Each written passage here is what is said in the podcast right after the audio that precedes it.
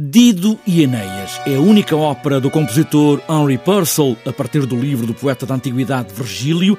Esta coreografia parte do convite de Luísa Taveira, a anterior diretora artística da Companhia Nacional de Bailado, aos coreógrafos António Cabrita e São Castro.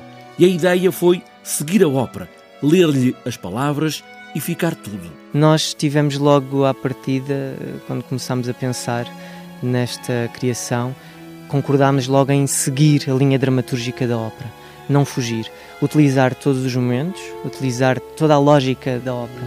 No entanto, quisemos cortar com algumas referências que não têm a ver propriamente com a história, mas sim com a forma como nós utilizamos o grupo e como utilizamos os personagens, como eles surgem.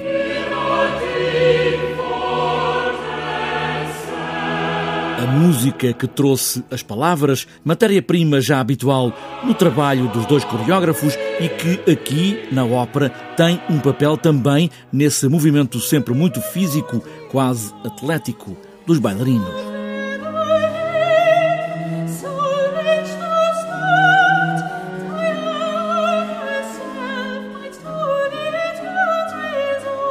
Eu e o António normalmente eh, trabalhamos muito com a palavra para estímulo e para construção de movimento, de coreografia.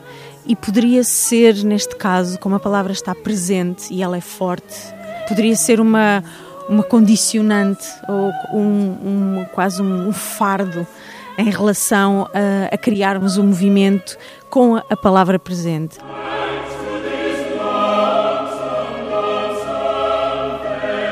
A história está cá toda, a da ópera. Dido e Enéas. Dido, a rainha, Enéas, o libertador. Um grupo de bailarinos faz a massa de um todo, um grupo grande e que se desdobra nos vários momentos e nas várias personagens. Nós quisemos trabalhar com 24 bailarinos, os 24 bailarinos estão sempre presentes em cena e é desse grupo, dessa massa quase social, que surgem de forma como se fossem apontamentos, como se o grupo fosse um pulmão e que vai, no fundo, respirando e inspirando outra vez os personagens principais. A ópera de Purcell é trágica.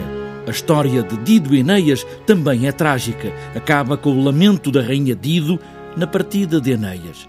Aqui, neste caso, o lamento é outro. É o olhar de São Castro e António Cabrita.